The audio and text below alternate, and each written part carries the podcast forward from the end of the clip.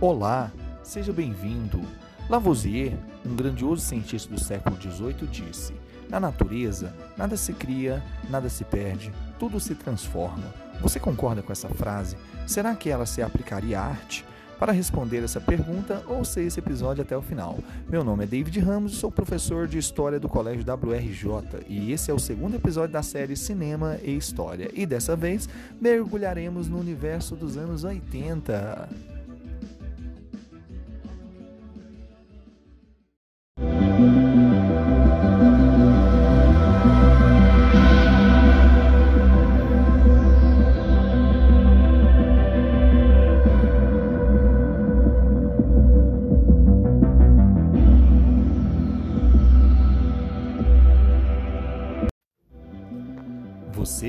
Esse tema? Sabe que série é?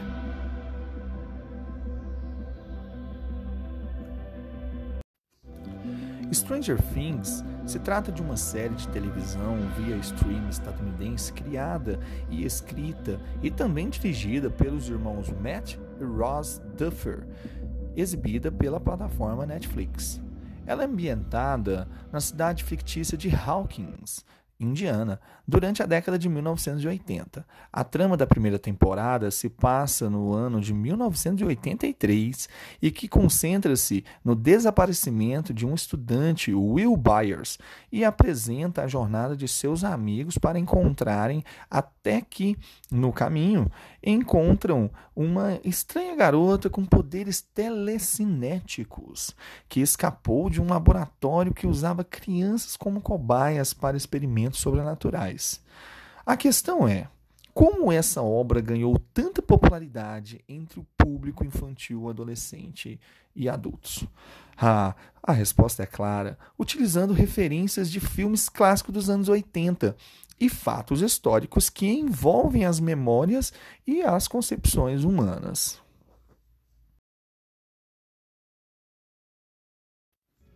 Antes de analisarmos o contexto histórico dos anos 80, vejamos 10 filmes da cultura pop que influenciaram os irmãos Duffer.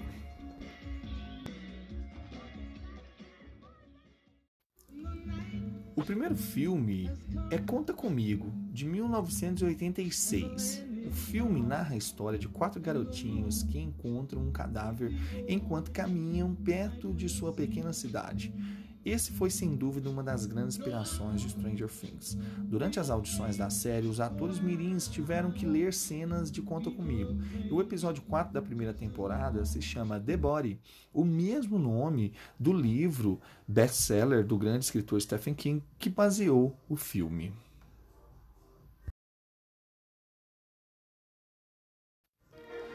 O segundo filme é a saga Star Wars, Inclusive você confere aqui também no podcast do WRJ. Fiz o primeiro episódio de História e Cinema para te explicar todo o universo de Star Wars. E esse foi um dos filmes mais influentes da década de 70 e por isso não podia ficar de fora da lista de inspirações Stranger Things. Os personagens vivem fazendo referência à mitologia da franquia. Afinal, a trilogia Star Wars foi um fenômeno gigantesco nos anos 80. Lembre-se da cena de Eleven usando a sua telecinese para mover a Millennium Falcon.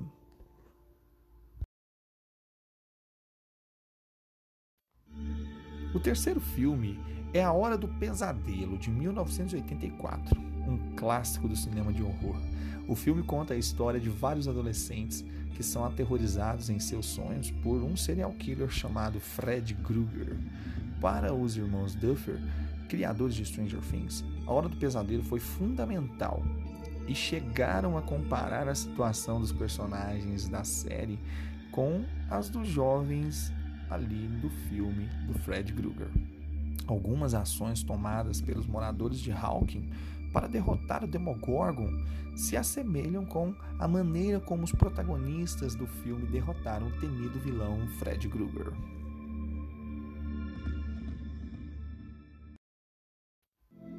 O quarto filme é Poltergeist, de 1982. A inspiração aqui é clara. A primeira temporada da série Stranger Things ficou marcada pelas luzes de Natal, das quais Joyce, a mãe do Will, tentava extrair alguma informação e comunicação com seu filho desaparecido. No filme Poltergeist, uma criança também é presa em outra dimensão e mantida em cativeiro por um monstro fantasmagórico, e ela se comunicava através da televisão e de paredes. A quinta e a grande referência da série é o filme clássico dos anos 80, Os Goonies, de 85. Os Goonies e Stranger Things possuem uma gangue de crianças e adolescentes no centro da história e um senso gigantesco de urgência na trama, além de ambas, é claro, se ligarem diretamente com a década de 80. Segundo os Duffers, o personagem Mike foi baseado diretamente a Michael Wash dos Goonies, com o seu primeiro nome sendo uma referência bem evidente, não é mesmo? A série também homenageou o filme com uma recriação do cartaz de cinema, além de trazer na segunda temporada o ator Sam Austin, que interpretou Michael Wash em 1985. Em Goonies, Michael descobre o mapa do tesouro do pirata Willy Caolho, e em Stranger Things, ele interpreta o namorado da mãe do Will, Bob Newby, que descobre que os desenhos do Will se tratam de um mapa do mundo invertido. E assim como nos Goonies, essa descoberta do mapa se torna fundamental para o desfecho da trama. Chegamos à sexta referência. Outro clássico dos anos 80, o filme ET, o extraterrestre de 1982. A maneira como se dá inicialmente a amizade de Mike e Eleven acontece de forma muito semelhante à construção da relação de Elliot com ET. Mike e Elliot precisam esconder Eleven e ET dos seus pais, mas também tentam introduzi-los na vida urbana, criando algumas situações bem cômicas. Além disso, há diversas cenas que acenam para momentos marcantes do filme de Spielberg, com uma grande perseguição de bicicletas que ocorrem nas duas obras. Chamas da Vingança, de 1984, é outra grande referência. Adaptado de um romance de Stephen King, olha ele de novo aí. Esse filme narra a história de uma menina que nasceu com poderes especiais, que é perseguida por uma agência governamental que deseja controlá-la. E isso te lembra alguma coisa? A história de Charlie McKee foi uma das grandes inspirações por trás da trajetória de Eleven Stranger Things, que possui origens e desenvolvimento parecidos. Um pôster promocional da série também homenageou uma arte desse filme. Chegamos a um anime clássico, Akira. Os irmãos Duffer já declararam que também há muito de Akira e Stranger Things. Para os fãs de mangás e animes, Akira é um anime de 1988, galera, e é uma grande referência para as histórias de ficção científica. Ele apresenta crianças com poderes psíquicos que também ganham números ao invés de nomes e que são usadas como cobaias em experimentos secretos do governo.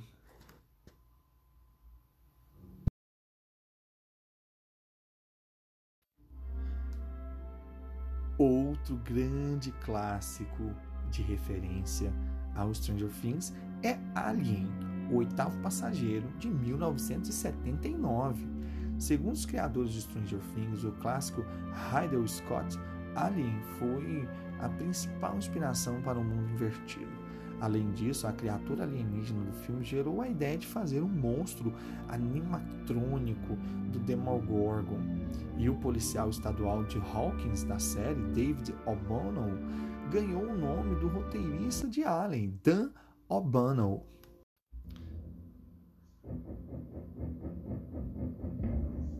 Finalmente, chegamos ao clássico Tubarão, de 1975, considerado o pai do cinema blockbuster. O filme Tubarão de Steven Spielberg é o filme favorito dos irmãos Duffer, que afirmam que o Demogorgon tem muito mais semelhanças com o monstro marítimo do filme do que com qualquer outra criatura. Segundo eles, quando o monstro entra na nossa dimensão, é como um tubarão que quebra a água, muito parecido com o tubarão do filme. Ele arrasta sua presa de volta para sua casa onde se alimenta clássico chegou a ser homenageado outras várias vezes, como em enquadramentos específicos, cartazes em cenários da série e um pôster recriado postado nas redes sociais de Stranger Things.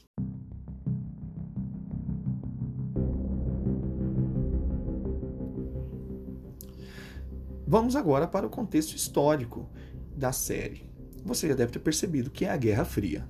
A tão repetida frase de Dustin, abre aspas, russos malvados, russos malvados, fecha aspas, nos revela algo mais profundo do que apenas um americano enxergando os soviéticos russos como inimigos.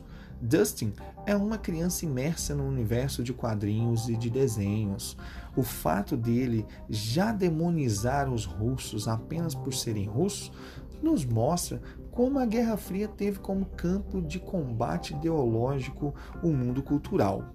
O peso da cultura pop para traduzir essa bipolaridade política em uma polarização bem contra o mal nas histórias em quadrinhos, nos filmes, principalmente como no clássico Rock Balboa.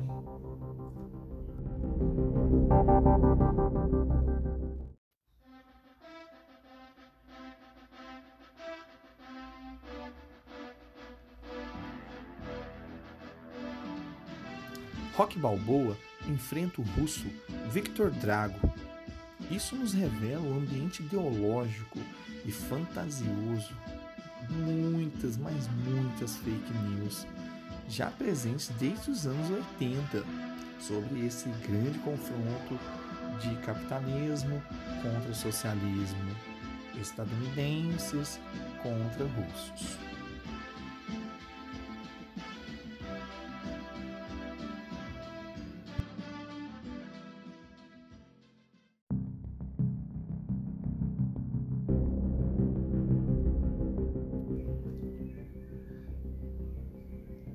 Ponto de vista, também explorado ricamente pela série, é a corrida armamentista.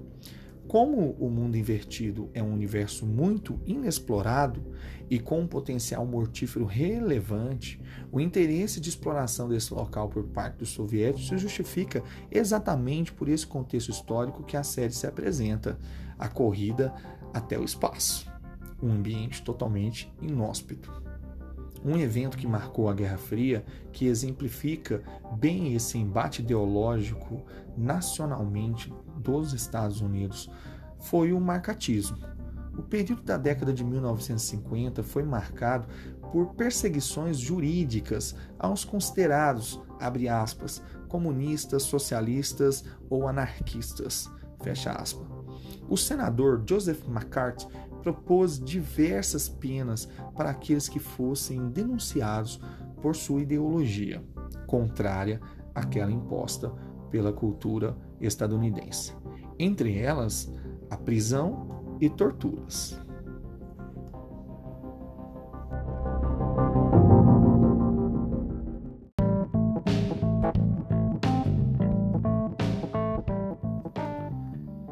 As tensões da Guerra Fria não são claramente explicitadas de uma maneira geral na série. No entanto, como pano de fundo, a bipolaridade que foi se construindo na segunda metade do século XX nos ajuda a entender melhor as entrelinhas da série. Eleven tem um paralelo no mundo real, você sabia? 50 anos antes de ela tomar conta da internet, apareceu para o mundo Ninel Kulagina, uma paranormal que alegava mover objetos com a mente. Os soviéticos queriam descobrir uma forma de entrar em contato com submarinos sem precisar de tecnologia. Além disso, a telecinese para eles também daria a capacidade de mover objetos com a mente, podendo ser usada para desviar ou sabotar mísseis teleguiados. Imaginavam assim os soviéticos. Foi nesse cenário que os cientistas russos descobriram Ninel Kulagina em 1964. Ela nasceu em São Petersburgo e foi técnica de rádio na Segunda Guerra Mundial, até ser ferida no estômago e virar dona de casa. Tinha 33 anos quando entrou em contato com estudiosos da paranormalidade pela primeira vez.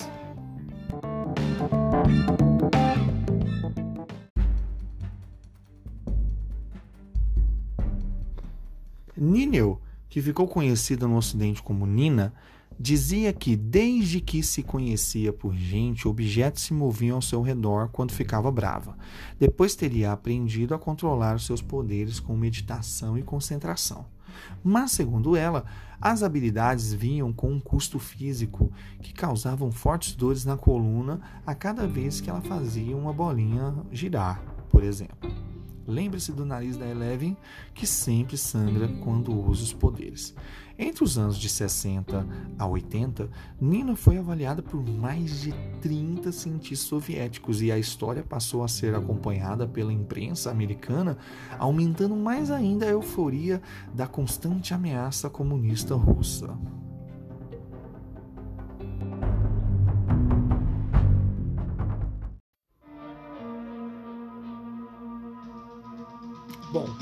Após essas reflexões e constatações, convido vocês a assistirem essa maravilhosa série cinematográfica com um olhar histórico crítico, para assim poder identificar os elementos transformadores dos anos 80 em meio à Guerra Fria. Que a força esteja com vocês.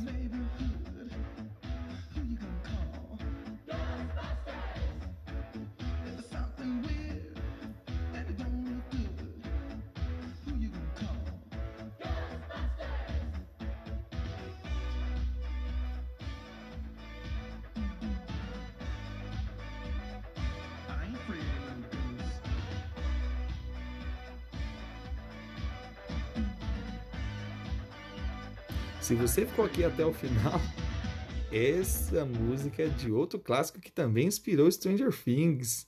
Você conhece? Valeu!